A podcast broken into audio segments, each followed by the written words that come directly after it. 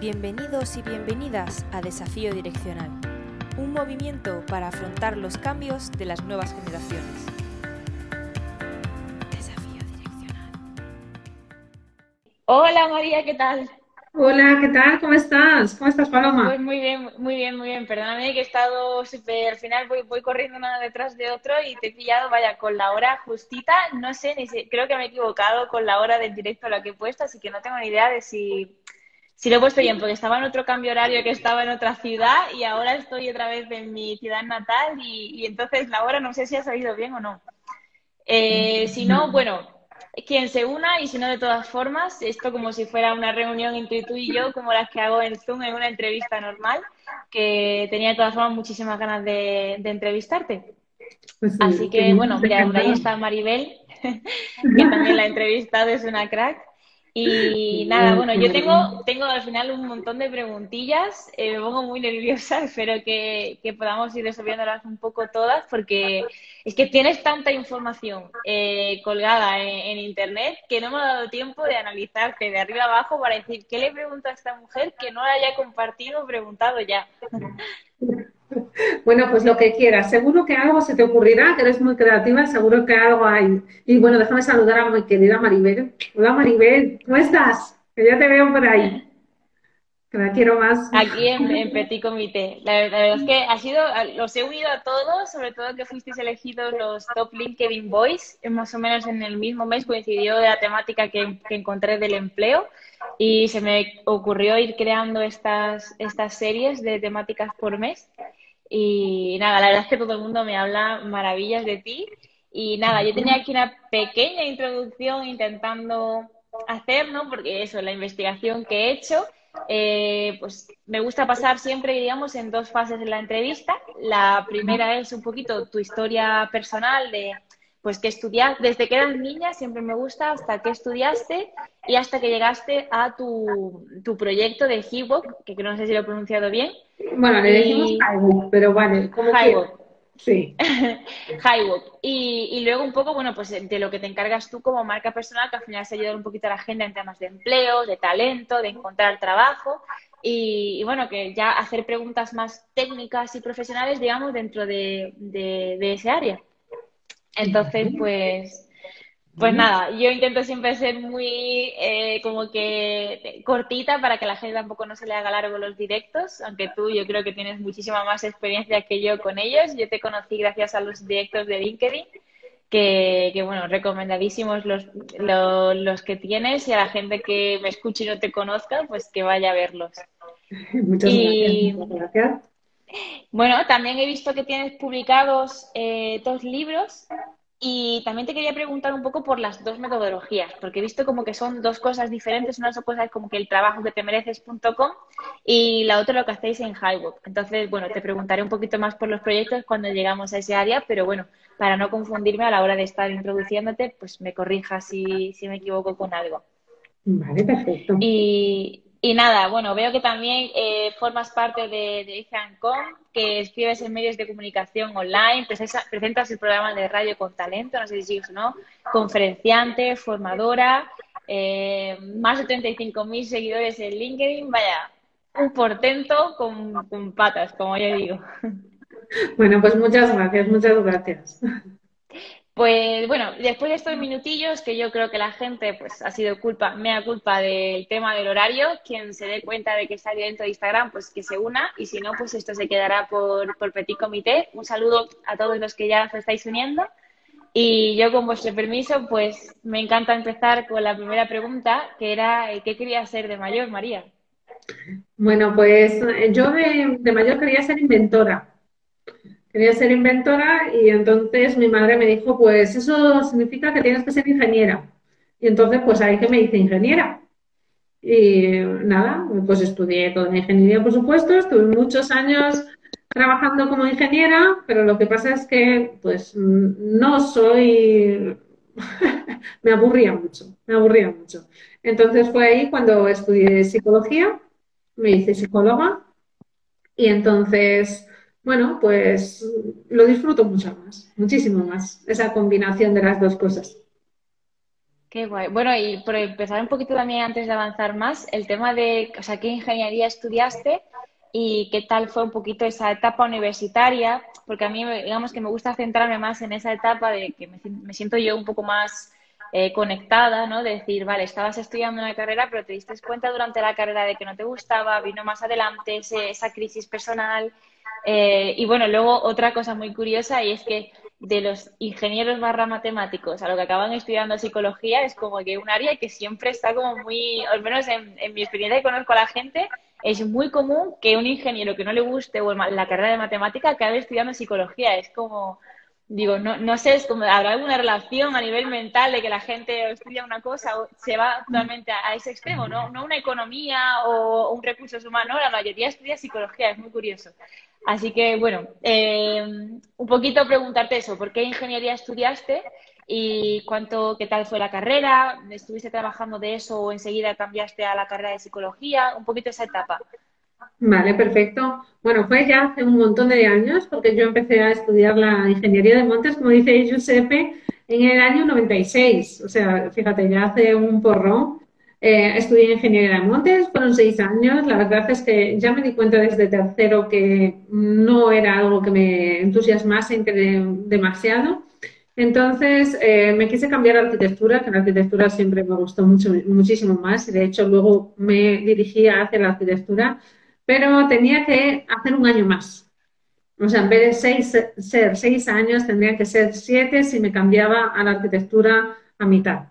Entonces ya me parecía ya demasiado rollo, por decirlo de alguna manera, porque, bueno, ahora, pues la verdad es que no sé cómo son las ingenierías, sí sé que se han acortado, ya no son tanto tiempo, tantos años estudiando, pero cuando yo estudié las ingenierías eran una especie de gincana, donde consistían en un lavado cerebral, a ver quién sobrevivía. Y, y la verdad es que yo decidí hacer, recorrer el laberinto lo más rápido posible.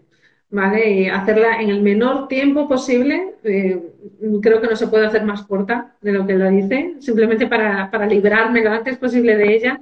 Y aunque luego estuve trabajando de ella 12 años. Estuve trabajando de ah. como ingeniera 12 años, que son unos cuantos, pero siempre desde mis propias empresas. Siempre desde mis propias empresas. Bueno, estuve un tiempecillo en la administración cuando, cuando acabé la carrera, pero luego creando mis propias empresas. Y, y, aún así me aburría de ellas, me aburría de mis empresas de ingeniería. ¿Qué? Eso ya es como Pero, o sea, y, esa, y, esa, y esa vena emprendedora ya desde, desde el inicio, ¿tenías ganas de trabajar para ti misma o de crear esas cosas, ese, esa venata así un poco más de negocio y tal, te enseñaba en la carrera? ¿Era algo que te venía de familia? ¿Algo que te educaste por ti sola? Pues mira, yo vengo de una familia muy humilde en Asturias, en las montañas, y desde los 15 años empecé a trabajar eh, a trabajar de una manera muy cómoda. Además, yo daba clases, daba clases particulares los sábados de, baile y de música, eh, porque también hice música y tocaba varios instrumentos y demás. Y, entonces eso me hacía ser una adolescente rica. O sea, era una adolescente completamente rica, es que ganaba más que mi padre, ¿sabes? Entonces, eh, siempre di por supuesto que podía ganarme el dinero, ¿sabes? Entonces, eh, la carrera para los ingenieros es una, carrera muy orientada a o ser funcionario o a ser trabajador por cuenta ajena, pero yo no lo, no lo entendía así, ¿vale? Entonces, yo desde, eh, o sea, por ejemplo, me casé cuando estaba en quinto de carrera, trabajaba por ahí para ganarme el dinero, mm, vivía con mi marido mucho antes, o sea, nunca pensé que tenía que seguir el caminito ¿sabes? De, la carrera, trabaja, metido en una empresa y tal. Es que nunca me pasó ni por la cabeza. O sea, no pensé que, no sabía ni que existía, fíjate, Paloma. O sea, no sabía que mi generación decía eso. ¿Sabes? Entonces yo iba, pues, a, mi bola, ganándome la vida y tal, pero luego me sorprendía cuando mis amigas, cuando mis amigas al acabar la carrera se metieron en todas esas empresas enormes y todo eso. Yo no sabía ni cómo se llamaban. O sea, te lo puedes creer, no sabía ni que existía KPMG. O sea, no lo sabía. Y mis amigos fueron ahí de cabeza y yo tardé años más tarde en entender ni lo que era. Entonces yo, era, yo siempre fui mi pava para eso y iba a mi bola y, no lo sé. Mm, no sabría decirte por qué, simplemente fue así. Ya está. Fue así. Y bueno, ¿y cuáles fueron? O sea, yo no lo, no lo sabía, un poquito tus primeros pinitos, o sea, eran empresas propias, te colaborabas con otros amigos y decidiste alguna especie de consultora. No sé muy bien tampoco, o eras ingeniero, porque se parece un poco como, no sé si es ingeniero civil, no sé muy bien lo que haces un ingeniero de montes. Eh, tengo ahora mismo también ya las ingenierías han cambiado completamente. La mía, yo sí te la nombro, no tengo ni idea de lo que significa, así que. Bueno, pues. ¿Cómo fue un poquito? Sí. Bueno, pues mira, un ingeniero de montes, yo principal, o sea, puede dedicarse a muchísimas cosas. Yo me dediqué principalmente desde a cuestiones relacionadas con terrenos, ¿vale? Cuestiones relacionadas con el catastro, muchos juicios, eh, concentración parcelaria, algunas carreteras, algunas casas también, o sea, relacionado con arquitectura. Ese fue mi ámbito siempre de actuación, pero relacionado, vamos a decir, con eh, gestión del territorio. Gestión urbana o gestión rústica, pero relacionado con el territorio. Y mm, bueno, la cuestión es que yo eh, me puse como ingeniera de montes en mi pueblo, entonces la verdad es que enseguida que llegamos y me, vamos a decir, me puse a trabajar, a investigar qué empresas había allí y tal, porque no me acordaba, después de haber estudiado en Madrid, yo no conocía a nadie allí, me puse a investigar empresas y demás, me di cuenta que lo más cómodo era era ponerme a trabajar por mi cuenta, pues un despacho. Enseguida empecé a tener muchos clientes, me iba muy bien, además fui decana del Colegio de Ingenieros en Asturias, tenía, sí, muchos clientes. La verdad es que siempre, o sea, no tuve ninguna dificultad en eso porque, porque la verdad siempre supe, pues, conseguir los negocios y relacionarme bien y que las personas confiasen en mí desde el punto de vista profesional. Entonces ya está. Claro. Pero bueno, entonces, pese a que lo tenías un poquito, digamos, una vida ya que podía haber continuado por ahí perfectamente, aunque bueno, siempre con unos altibajos personales de cada uno, eh, decidiste cambiar en ese momento y, hacer psicología. Así, ¿Cuándo fue tu momento de decir, necesito parar y, pensar que estoy entrando en una rueda que no, no, no es la rueda que yo quiero? No sé, un poco. Sí, como pues ese momento en el que. Sí. Fue más o menos, o sea, creo recordar, no me acuerdo el momento exacto, pero creo recordar que fue cuando estaba embarazada de mi hijo pequeño, del tercero, que yo tenía en ese momento 30 años. Y, entonces eh, me di cuenta que, me había metido en un bucle en el que no me gustaba. Intentaba salir de él, pues, eh, haciendo otras cosas. Por ejemplo, fui interim manager en una bodega, ¿sabes? Dirigí una bodega, que ya ves que no tiene mucha relación, o ponía empresas relacionadas con otras cosas. Entonces ahí, bueno, me dio un ataque de ansiedad o identifiqué un ataque de ansiedad, seguro que ya había tenido muchísimos antes, pero fue uno especialmente gordo. Y, entonces fui a una psicóloga y me dijo, mira, si haces esto vas a estar como una reina en dos meses. Yo la obedecí, estuve como una reina y entonces pensé, bueno, pues yo quiero saber más porque si me pasa otra cosa, no quiero tener que estar pendiente de, de otra persona. Entonces, nada, como soy tan cabezota, dije, pues me estudio la carrera y ya está. Y, me pareció muy guay, la verdad, me gustó muchísimo. Sí. Qué guay. Y estuviste compaginando un poco también el trabajo, porque bueno, el trabajo, tres hijos ya que tenías en ese momento, estudiando también la carrera. Eh. O sea, una portento es que a veces me imagino, digo, y me agobio yo sola, yo con mis tareas de la universidad, que tengo mi podcast, mi no sé qué, digo, y hay gente que es que es una crack de organización, así que mis dieces por aquí. Y, bueno, lo que yo te quería preguntar, por avanzar un poquito más en la historia, es cuándo llegó entonces ese momento, ajá, que tú ya eras ingeniera, también te habías formado en psicología y decides emprender lo que es tu negocio de Highwalk, perdón. No sé si antes llegaron también los libros porque eres escritora, entonces, bueno, por conocer un poquito la cronología de vida. Vale, pues por resumiros, porque es un cuento largo, pero por resumiros, yo cuando, cuando tenía 34 años, creo que fue o así, eh, quise poner un proyecto que uniese tecnología y psicología. Entonces le dije a mi marido, Cookie, vamos a dejar todo en Asturias, eh, nos volvemos a Madrid, así que vendimos la casa, eh, vendimos las empresas, mi marido dejó el trabajo, nos mudamos a Madrid con una mano delante y la otra detrás, en nada, para poner un proyecto que salió fatal, fatal, fatal, casi nos arruinamos. Y bueno, pues entonces yo ahí decidí emplear el, casi todo el poco dinero que me quedaba en estudiar un máster en, data, o sea, en, Analytics, en Big Data y Analytics. Y entonces ahí puse otra empresa, otra la tuve que llevar a concurso acreedores. Fue una época dura, eh, esos años. Y bueno, eh, al final acabé buscando trabajo. Ahí fue donde me di cuenta de que, de que no me veían como candidata. Yo siempre había estado del otro lado, no me veían. Mm, no, no entendía cómo no me veían con dos carreras, cuatro másters, eh, ganaba cursos y digo, ¿por qué no me ven? Entonces me di cuenta ya del puzzle que había de los dos lados pero eh, no, no, hice nada, bueno, lo que hice fue cofundar otra empresa, que, bueno, pues en dos años pasamos de ser dos a más de 50, tal, yo estuve ahí dos años, me, tampoco con esta empresa era con lo mío, así que la dejé para fundar, o sea, para fundar ahí realmente sí Haigo, que, que fue en 2018. O sea, que, que pasaron muchas cosas entre nos mudamos a Asturias que yo decidí poner en marcha la psicología y, fundar Haigo, pues pasó un concurso de acreedores, eh, dos empresas muertas, eh, otra empresa fundada y bueno, un montón de cosas. Bueno, y antes de pasar lo que es a Highwalk, durante esos momentos, o sea, ¿cómo pasa alguien de, de, de, o sea, de, no fundar una, sino tres, cuatro, no he perdido la cuenta un poco de las empresas que, que ibas fundando? Entonces, bueno, ¿algún consejo para aquellas personas un poco incluso yo qué sé, en los peores momentos también quieres sacar una por qué, ¿no? ¿Por qué esa es la diferencia? La tenía una pregunta más adelante, pero creo que la, la, voy a dejar, que es lo que marca la diferencia entre emprender y trabajar por cuenta ajena, ¿no?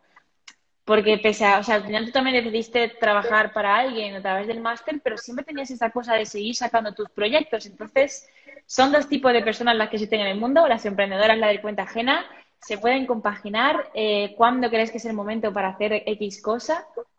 Son muchas preguntas, estoy cediendo. Son muchas, voy a ver si puedo responder algo. Yo creo que, que una misma persona puede decidir emprender o cuando quiera o, por cuenta ajena, pero sí que entiendo que, por ejemplo, yo cuando trabajé por cuenta ajena fue cuando me dejé llevar por el miedo. ¿Vale? O sea, cuando tenía más miedo, consideré que eh, necesitaba el refugio de otras personas. Pero luego me doy cuenta que yo soy mismo mi propio refugio, no necesito el refugio de terceros, ¿sabes? Y me gusta mucho la oportunidad. O sea, yo valoro mucho la oportunidad, ¿no? Y, sobre todo la libertad, hacer lo que quiera. Llevo, por ejemplo, 16 años teletrabajando, todos mis trabajadores han teletrabajado, en Jaén también están por todo el mundo. Y el, yo criar a mis hijos, que el mayor de 17 años, que nunca hayan pensado que otra persona les iba a cuidar nada más que sus padres, hemos estado con ellos siempre, ¿no? independientemente de si teníamos trabajadores o no, o demás, para mí es un estilo de vida que, me gusta mucho. Entonces, eh, hago todo lo posible por vivir como me da la gana. Muy buena respuesta, pues. Sí, sí, es la verdad, al final es como uno quiera vivir. Exactamente. Y y bueno, y con respecto a Highwalk, en una frase, ¿podrías un poquito explicarnos mm, en qué consiste y qué es lo que hacéis? Claro que sí. Pues Highwalk eh, tiene el objetivo de cambiar la manera en que se relacionan las empresas y el talento. ¿Vale? Cambiar por completo cómo se relacionan. Entonces, por una parte, ayudamos a las empresas a que sean capaces de hacer selección sin sesgos, ¿vale? Sin tener en cuenta si la persona es joven o mayor, dónde estudió, qué estudió, sino realmente el talento que tiene, ese talento oculto que tienen las personas. Y por parte de las, em, de las personas que están buscando empleo, ya sea porque no tienen o porque quieren cambiar, les enseñamos a entender otra manera, de otra manera el mercado. ¿Vale? Más allá del currículum, de las ofertas de Internet y de eso, porque al final eso es solo una pequeña muestra de lo que es el mercado laboral. ¿eh? No llega ni al 20%. Entonces, lo que les enseño es a entender el mercado laboral de otra manera. Bueno, y, si yo me pongo, o sea, por ponerme un poquito en situación desde las dos perspectivas, es decir, yo soy ahora, ¿no? Paloma, una joven de 23 años que está buscando trabajo y decide utilizar Highwalk para, para llegar un poquito a ese fin. ¿Cómo es mi proceso de, buscar trabajo con, vuestra plataforma? Vale, pues eh, lo que haces es inscribirte y entrar dentro de una comunidad de cientos de personas, pero en la que nos conocemos de verdad, no es una comunidad online de Facebook, ni de LinkedIn, ni de nada, en la que mi equipo y yo te enseñamos a interactuar de otra manera con las personas, de manera que se forme lo que llamamos una de seguridad y tú ya nunca más tengas miedo de conseguir trabajo, porque ya vas a saber hacer lo mismo que, que, hice yo en cualquier sitio. Que, a ver, ¿por qué no me arruiné mil veces? Bueno, mil no, pero seis o siete. ¿Vale?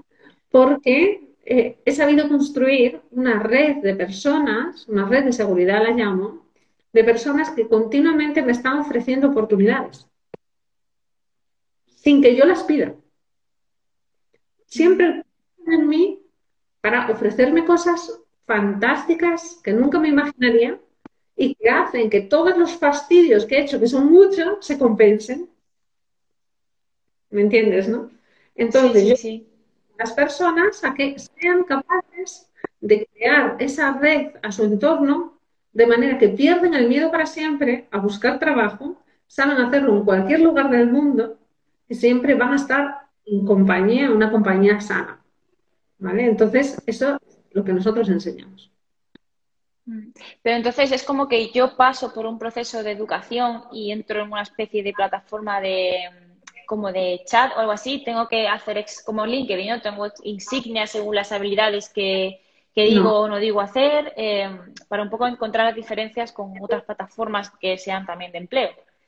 No, porque realmente tú no tú el empleo te llegará te llegará cuando sepas realmente relacionarte con las otras personas de otra manera, tanto con las propias de la comunidad de Job Hackers como tu propia red, seas capaz de construir tu propia red. O sea, lo que te enseña es a cambiar la manera en la que te ves a ti misma y ves a los demás, de manera que las relaciones personales cambian y parece magia, no es magia, es algo muy científico, las otras personas empiezan a traerte oportunidades profesionales pero personas a las que apenas conoces. ¿Vale? Entonces, eso, cuando no se conoce hacer eso, parece magia. Pero fíjate, seguro que a tu alrededor hay personas que, que parece que siempre consiguen lo que quieren. Y dices, pero ¿cómo puede ser que esta persona siempre se entere de todo, siempre sea capaz de encontrar las oportunidades, siempre le llamen, siempre esté bien? Pues esa persona sabe hacer lo que te estoy diciendo de forma innata. Pero también se puede aprender y nosotros enseñamos.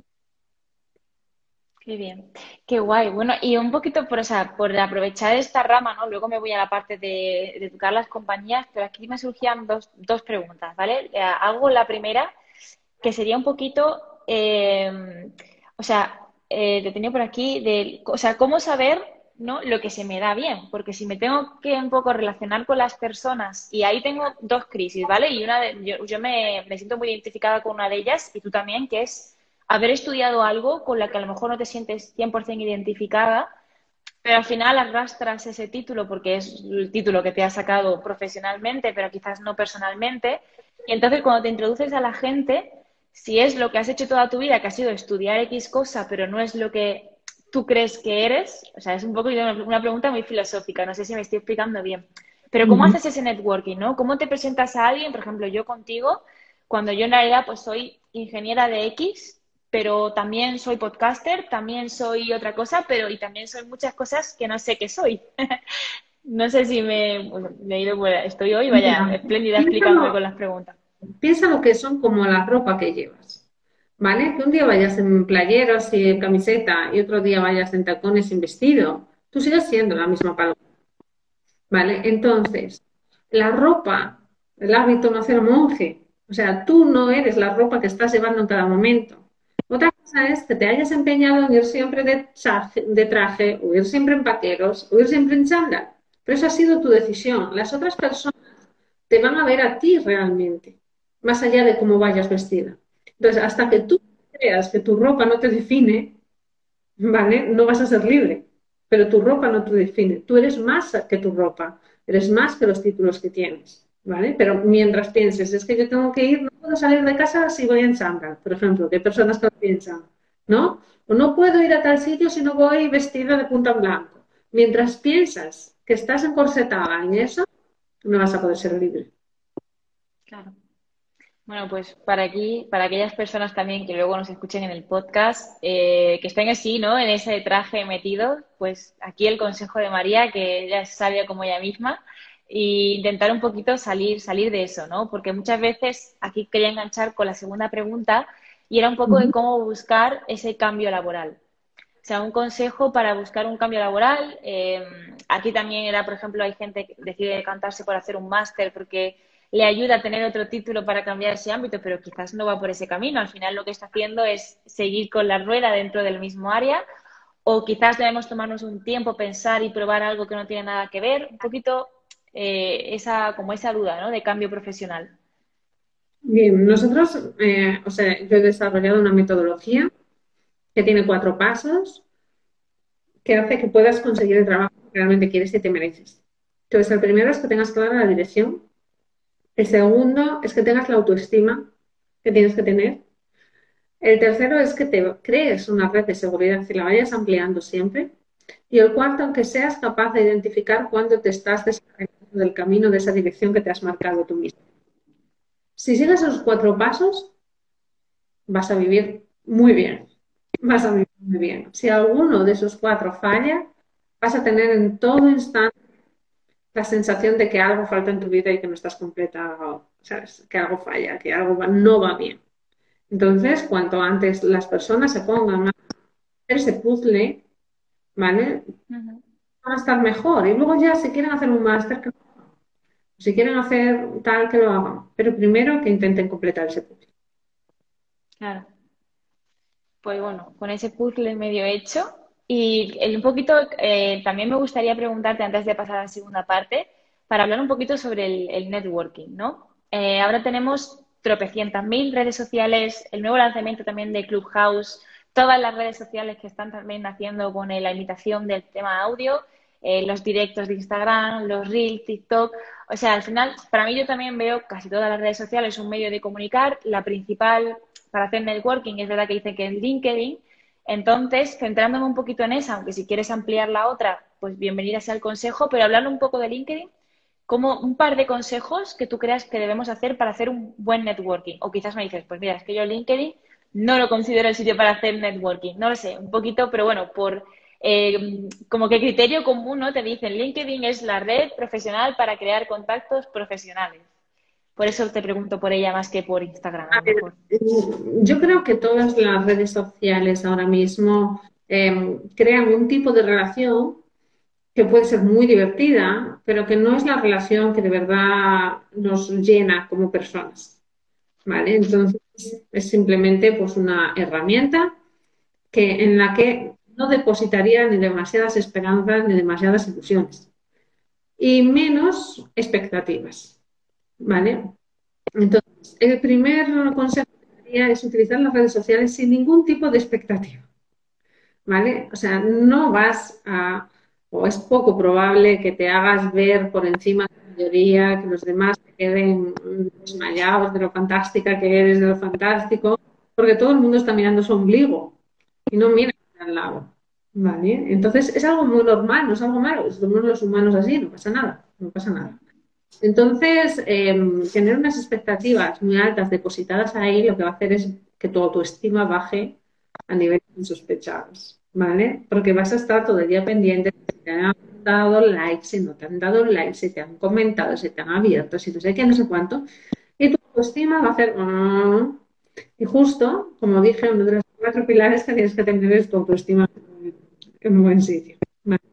Y sumergirte en redes sociales altas expectativas no es la manera de tener una buena autoestima. Claro.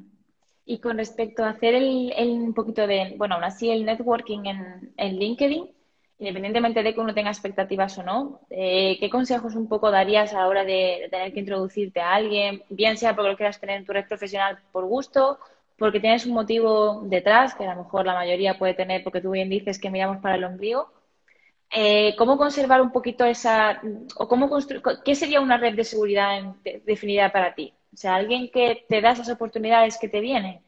Em, no sé si es, no, no, intentes agregar a todo el mundo por agregar o un poquito eso, el orientarnos hacia, a esa línea. Eso, yo creo que es muy difícil hacer una buena red de seguridad en cualquier red social. ¿vale?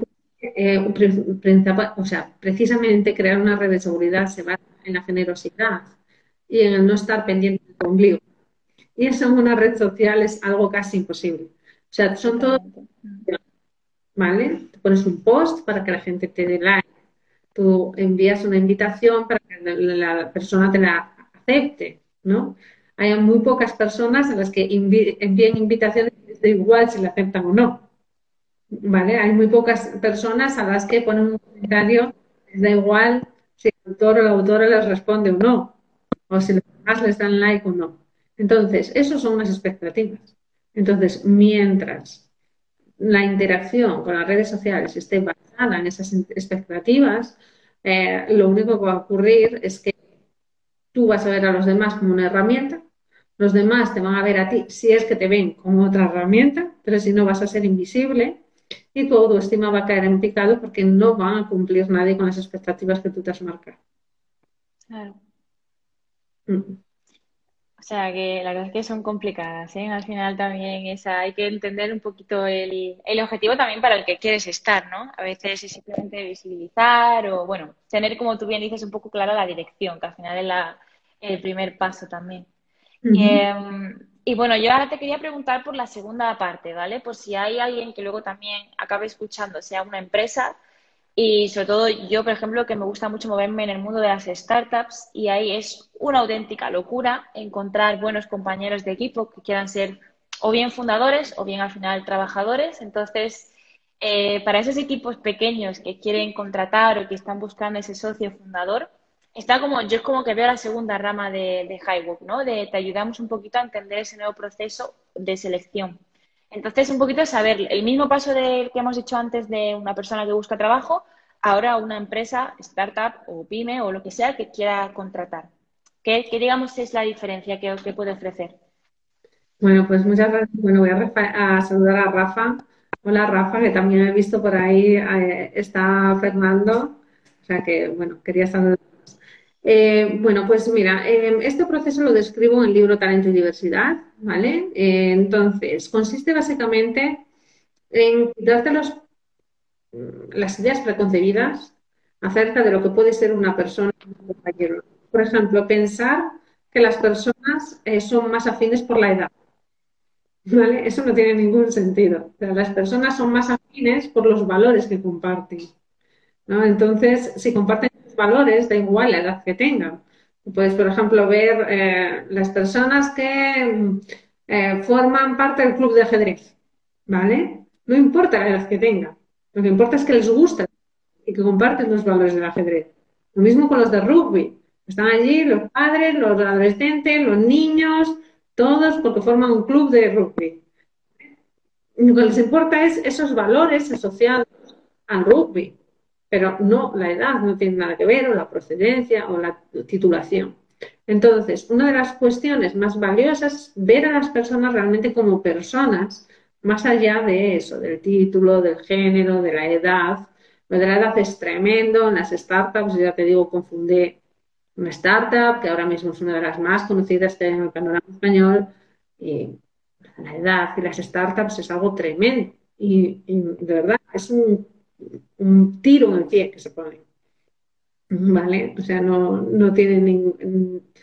O sea, no es que no tenga sentido, cada uno que ponga el criterio que quiere, es que no es bueno para la propia persona el ponerse esos criterios, ¿no? Entonces, si con alguien quieres ir de viaje, vas a ir mejor de viaje, compartes los valores con esas personas, más que si compartes muchos criterios. Entonces, en la metodología de Talent, que es nuestra metodología iBook para, para empresas, precisamente se basa en eso.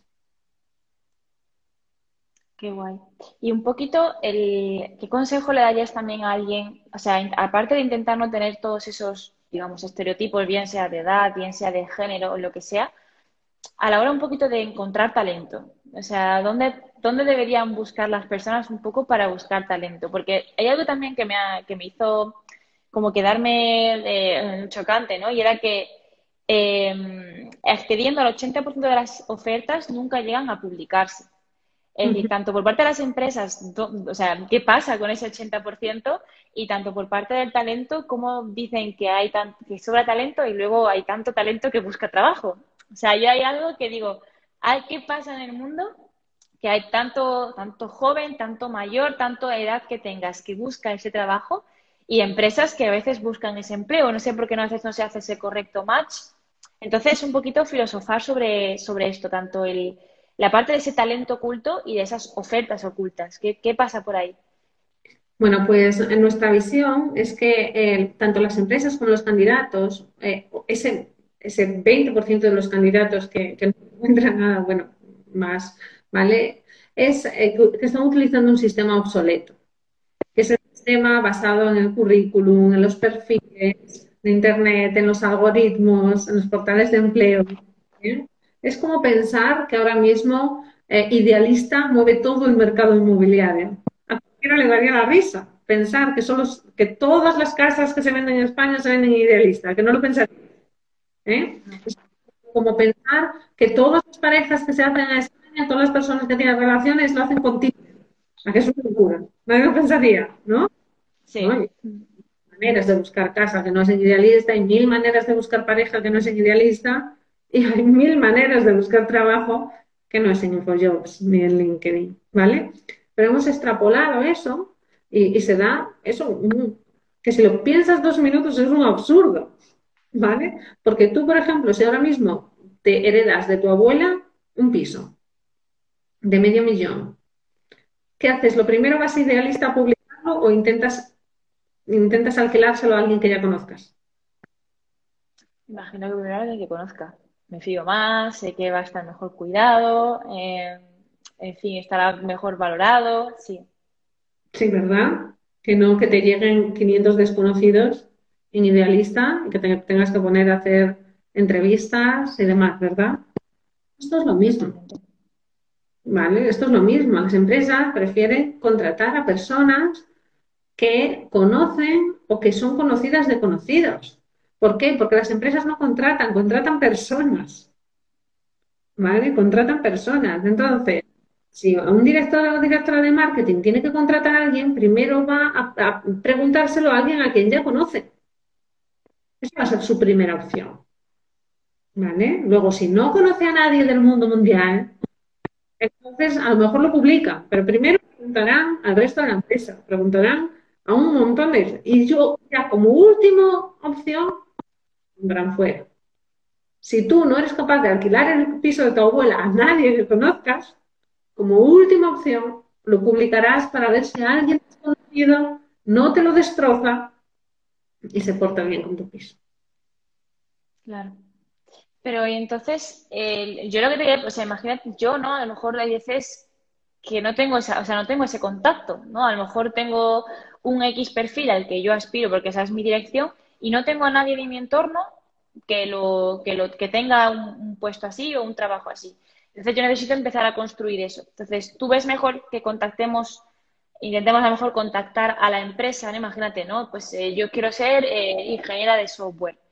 Y entonces quiero trabajar en esta empresa porque me ha gustado los valores de esa empresa. Yo creo, confío en que hoy en día también seamos los trabajadores los que vayamos a las empresas por sus valores.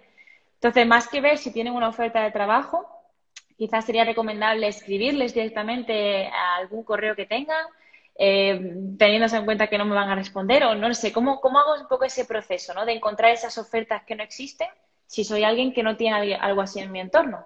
Pues imagínate yo, que yo ahora mismo tengo una tienda de bolsos, ¿vale?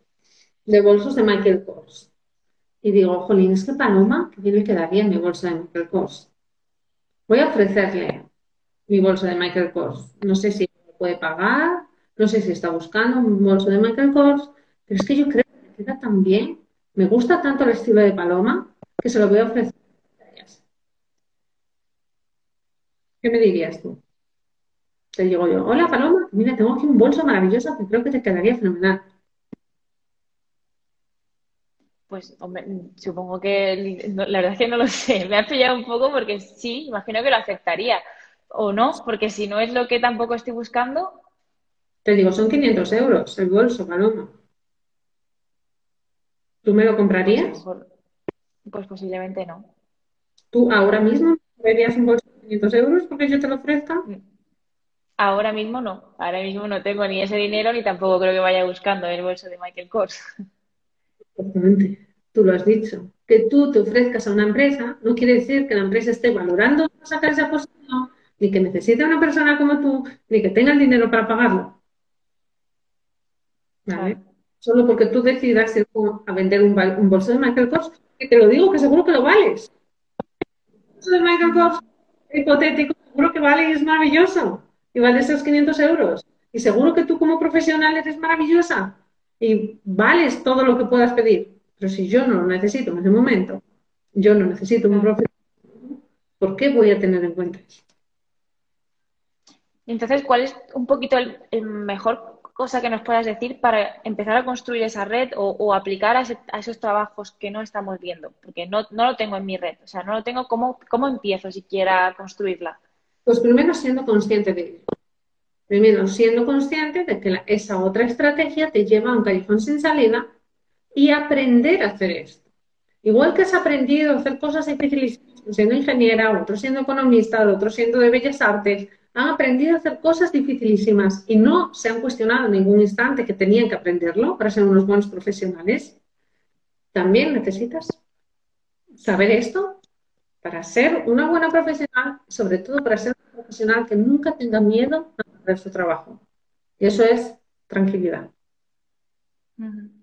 Eso es lo que yo creo que hay mucha gente que, que, eso debería también, eso sería una habilidad desde luego de aprender, ¿no? Porque la mayoría, sobre todo con la pandemia, hemos entrado en ese bucle de, mayor miedo a perder el trabajo, de, sobre todo a mí por lo menos, la parte de tener un trabajo con seguridad, de un trabajo para toda la vida, es lo que te venden todo el rato, pero sin embargo yo, por ejemplo, no, no aspiro a eso, o al menos creo que tanto yo como las generaciones que vamos viniendo, o al menos ya se va estimando que vamos a cambiar de trabajo cada X años. No sé si el motivo es porque nos aburrimos de ese trabajo, no sé si el motivo es porque al final nos acaban echando, no lo sé, pero bueno, es verdad que precisamente lo que tú comentas de tener esa red, pues te permite ese cambio, ¿no? Bien sea porque lo elijas tú o bien sea porque pues te ha venido mm, obligatoriamente.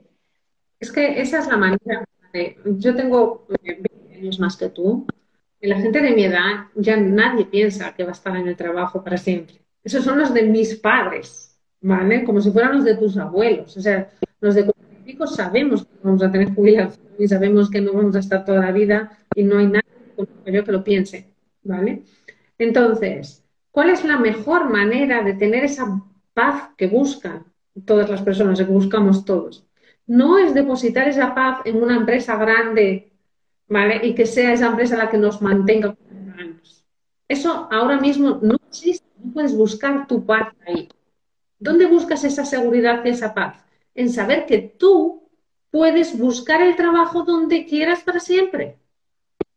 ¿Vale? Aunque sean 50 empresas, pero que no vas a tener problema de cambiarte. Mira, eh, ayer hablaba con una, con una clienta, directora de recursos humanos, ¿vale? Y se inscribió en nuestro programa, encontró trabajo eh, y luego se cambió de nuevo, ¿vale? Tres meses después de encontrar eh, trabajo que, estaba buscando, que llevaba tiempo y tiempo buscando trabajo siendo directora de recursos humanos. O sea, quiero decirte que se sabe todos los trucos del sistema normal. Y, me estaba diciendo, me dice, mira María, lo que he aprendido con el programa, y como mostró, que ya os digo, se cambió otra vez más, es que sé que nunca más voy a tener miedo a no tener trabajo. Nunca más. Dice, y yo cuando estaba, y es de mi edad, tiene cuarenta y pico, ella cuando estaba en sus otros trabajos, dice, yo siempre tenía esa sombra de ¿y si me echan? ¿Qué pasa? Y no sé qué. Dice, y ahora sé que nunca más voy a tener miedo. O sea, no tengo miedo, no pasa nada. Voy a saber hacerlo las veces que quiera. Entonces, esa que viene de ti de saber hacer algo de verdad, eso es lo que de verdad te va a tener paz. No confiar en que una empresa como Telefónica te contrate años. Pero, claro, depende de ti si quieres a hacer eso, porque no nos lo enseña. No nos lo enseña. Claro. Pero ¿y qué pasa un poquito también con los trabajos, no? Porque a lo mejor uno tiene empeño en, una dirección que no se puede. O sea, que es que no se puede, ¿no? A lo mejor yo quiero ser, eh, pues, no sé, algún trabajo de los que ya creo yo, yo me muevo en ese mundo de tecnología en el que de aquí a unos años muchos se van a ver obsoletos. Entonces, un ejemplo es trabajo en el que al final va a desaparecer ¿qué pasa? Esas personas un poco deberían entonces seguir formándose para renovarse, mm, debería siempre seguir apoyando su dirección porque es que quiere ser esa cosa, o a lo mejor a veces no hay un puesto concreto, sino más bien cómo queremos vernos y a veces lo puedes aplicar de varias formas. No sé un poquito ahí qué opinas. Vale, mira. Voy a poner un ejemplo muy claro de esto, ¿vale? Eh, nosotros estamos acostumbrados a ponernos etiquetas, ¿vale? Imagínate, un niño, yo quiero ser futbolista, voy a ir con estereotipos, ¿vale? O niña, yo quiero ser bailarina, ¿vale? O yo quiero ser abogada, yo quiero ser ingeniero, yo quiero ser tal. Y esas etiquetas pesan mucho. tú, si tienes 43 años, ya no puedes ser futbolista. Y si tienes 43 años, ya no puedes ser bailarina, pero no ni siendo mm, quien puedes pensar que eres, ¿vale? Sin embargo, si tú dices, a mí me encanta el fútbol, y a mí me encanta el baile, durante una época de tu vida puedes ser futbolista, o puedes ser entrenador, puedes ser bailarina, o puedes ser coreógrafa, o puedes tener una academia de baile, luego puedes dirigir un equipo de fútbol. Y lo que te apasiona es el fútbol y es el baile. No ser futbolista, bailarina. Esas son etiquetas de cuando hace 80 años la gente era, ¿vale? Era un, puesto.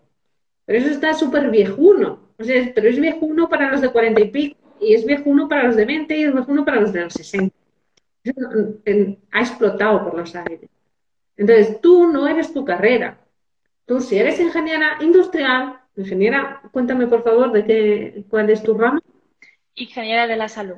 Pero aquí también te quería decir, María, que no, o sea, será, o sea, el concepto es viejuno, pero te digo yo que yo me gradué hace nada, que, y bueno, en mi carrera ingeniera de la salud no existe. O sea, no existe un puesto que se llame ingeniero de la salud. O sea, al final se nos, se nos educa a lo mejor para ser investigadores de, en temas de datos, en plan de con data, analítica de datos, se nos enseña a crear productos para, en mi caso, eh, hospitales, pero aún así todavía las carreras, si tú estás estudiando abogado, estudias la mayoría para ser abogado, pero luego sales de la carrera, te lo digo con mi edad, ¿eh? y de repente te encuentras en que no, no, a lo mejor estás haciendo otra cosa que no tiene nada que ver y dices, ¿y yo para qué he estudiado tantos años y al final no estoy haciendo, ejerciendo de lo que he estudiado?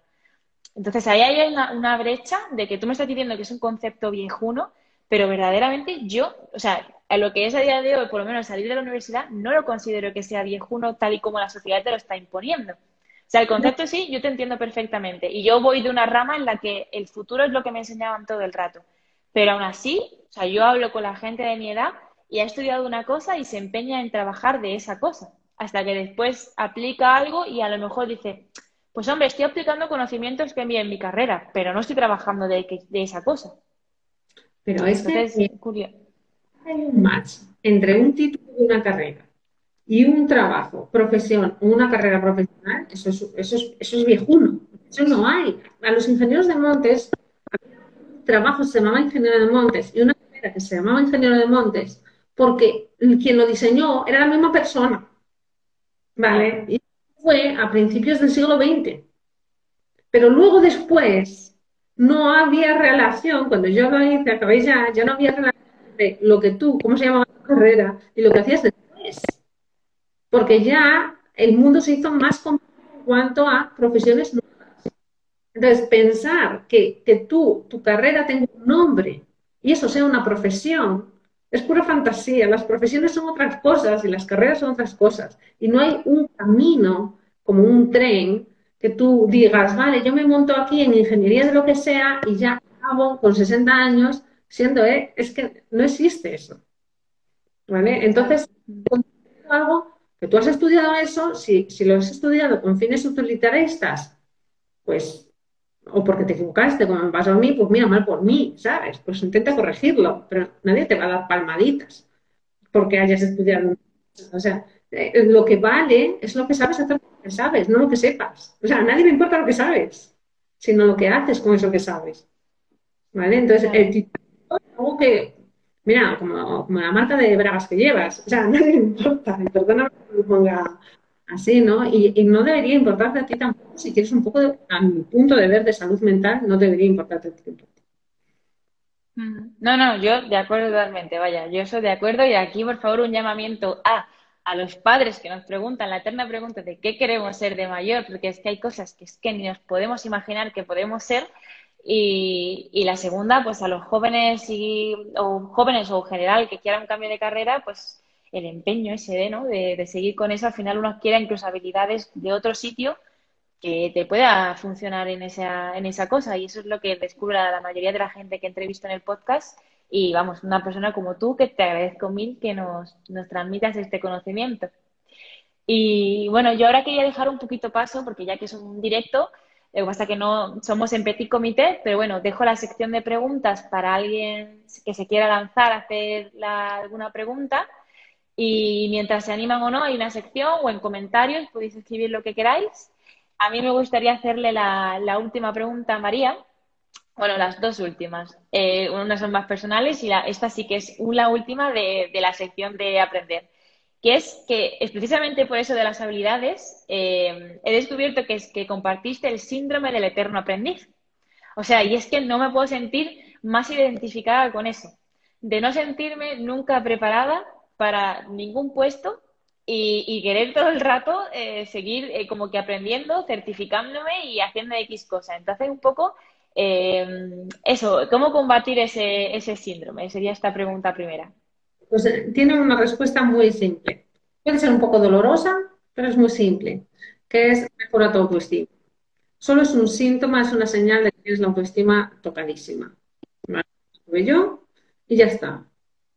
Bien, entonces, mejora tu estima y no necesitarás todo eso, porque son, eh, son complementos, son accesorios, ¿vale? Ninguna persona necesita todo eso para ser un buen profesional. Hay buenos profesionales, grandísimos profesionales que se han formado lo justo. Hay personas muy formadas que, que, que no, ¿sabes? Que no son buenos profesionales. Entonces, imagínate hubiera una fiesta y una persona va sobrecargada de trastos, y hay otra que con un vestido, una camiseta va súper elegante, va súper bien puesta. Bien, la única diferencia entre una y otra es la autoestima que tengo. ¿Vale? Si tienes una buena autoestima, vas con una camiseta, estás estupendamente. Si tienes una mala autoestima o baja autoestima, ya te puedes poner todas las joyas que quieras, unos copetes, unos tacones y unos tal, que siempre vas a pensar que hay algo que falla. ¿Vale? Entonces, súper duro, pero es una cuestión única de autoestima. Mm. Bueno, pues ahí sabemos lo que hay que ir trabajando. Y, bueno, ya la última pregunta para despedirme y por ser un poco más ameno es, eh, bueno, no, he hablado nada de tus libros, pero bueno, te quería preguntar precisamente eh, recomendaciones de libro, película o serie que te hayan inspirado a ti un poco también en tu día a día, ¿no? Que te inspira a ser una profesional y una persona y que quieras compartir aquí, bien sea los tuyos, que me encantaría que los nombrases, pero aparte de, esos, eh, cualquier libro, serie o película, puedes elegir una de ellas o compartir de las tres, lo que quieras. Peli favorita, encima le, puse un homenaje a una de mis, empresas, eh, tenía un homenaje que es eh, Matrix. Es mi peli favorita, desde que la vi cuando salió mis hijos me están todo el día diciendo, mamá, ya vuelves a ver Matrix. Digo, es que cada vez que la veo le veo un matiz nuevo, le veo una cosa chula nueva. Eh, nada, que, que, seáis neo. No me refiero a los chicos, porque a mí me dicen, entonces eres triple. Y digo, no, yo soy neo, igual, ¿vale? Porque neo no tiene género, es, un, una idea, ¿vale? No hay que ser Trinity porque seas chica o neo porque, tengas, porque seas chico. Entonces, veros a, vosotros mismos como neo trascendiendo vuestros límites, trascendiendo vuestras barreras mentales, que son las creencias. No le echéis la culpa a la sociedad. Vosotros sois libres de creer lo que os da la gana y estáis creyéndoos todo el rato lo que os da la gana. Todas las generaciones han pasado en muchas cosas por lo mismo. Entonces, porque somos humanos, al fin y al cabo, y los humanos, más allá de si, qué ropa llevas o qué gaches había o a qué jugabas cuando tenías cinco años. Y, eso, trascender vuestras creencias y no os quejéis ni echar la culpa a nadie porque que los únicos que podéis a sufrir sois vosotros. Así que esa sería mi, mi cuestión, Paloma. Genial, pues muchísimas gracias María, también muchísimas gracias a todos los que habéis asistido Eh, desde aquí también una disculpa por el cambio de hora, es que tenía todavía yo el, horario de las Canarias y entonces al venir aquí debí de poner mal el horario. Pero bueno, me ha encantado poder hablar contigo, conocerte más en profundidad también tu historia. Y bueno, cuando haga ya el episodio dejaré todos los enlaces de tu libro, de tu empresa, para quien esté interesado y tenga pues estas crisis que hemos ido comentando a lo largo de la entrevista, que, le, que les pueda echar a su, a su, un vistazo. Y por supuesto, a tus redes sociales, al canal de YouTube y a LinkedIn, que es donde yo más te sigo, porque información hay a patadas. Y a mí se me han quedado muchas preguntas en el tintero, pero la mayoría de ellas las respondes en, en tus redes. Así que animo a todo el mundo a que, a que vaya a conocerte y, y te escuche. Pues muchas gracias, Paloma, por este espacio, por estar aquí compartiendo este ratito. Saludo también a Giuseppe, que es está siempre en los live. Genial verte por aquí también. Y nada, que, mucho ánimo con todo, mucho éxito con todo y a por ello. Genial. Pues un besazo, María, y hasta luego, hasta luego a todos. Adiós a todos, adiós, hasta luego. Y hasta aquí con el episodio de hoy. Si os ha gustado, os agradezco que me dejéis una valoración con estrellita y comentario y compartáis con quien pueda interesarle. También podéis seguirnos en redes sociales arroba desafío direccional en Instagram, Facebook y LinkedIn. Nos escuchamos en el próximo episodio. Yo soy Paloma Domínguez y esto es Desafío Direccional.